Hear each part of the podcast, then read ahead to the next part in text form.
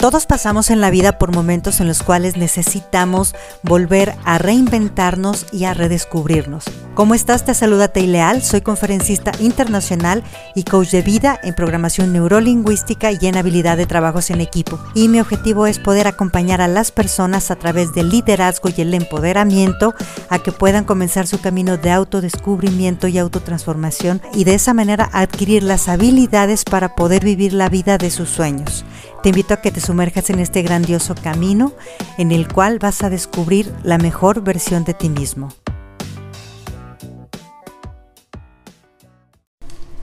Dicen que la venganza es un plato que se debe de saborear frío.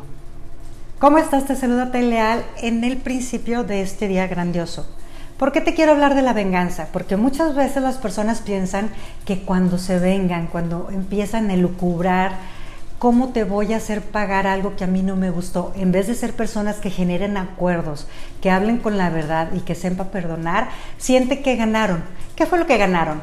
Ganaron que durante estaban enfriando ese plato se pudrieron las tripas, se pudrieron los pensamientos, gastaron energía y cantidad de energía en ver de qué manera yo le hago un daño a alguien cuando muchas veces esa persona no tuvo la intención, o sí tuvo la intención, pero no teníamos la suficiente fortaleza de saber poner límites sanos y de defendernos bien, y queremos hacernos las víctimas para después pagarle, hacerle perdón que pague el otro el plato de lo que estábamos haciendo.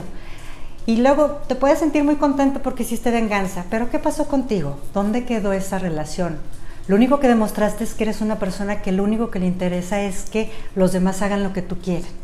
El segundo lugar, gastaste muchísima energía que pudiste haber invertido en proyectos y en cosas maravillosas que eran buenas para ti, para tu vida, y perdiste y desperdiciaste tiempo de tu vida que jamás va a regresar.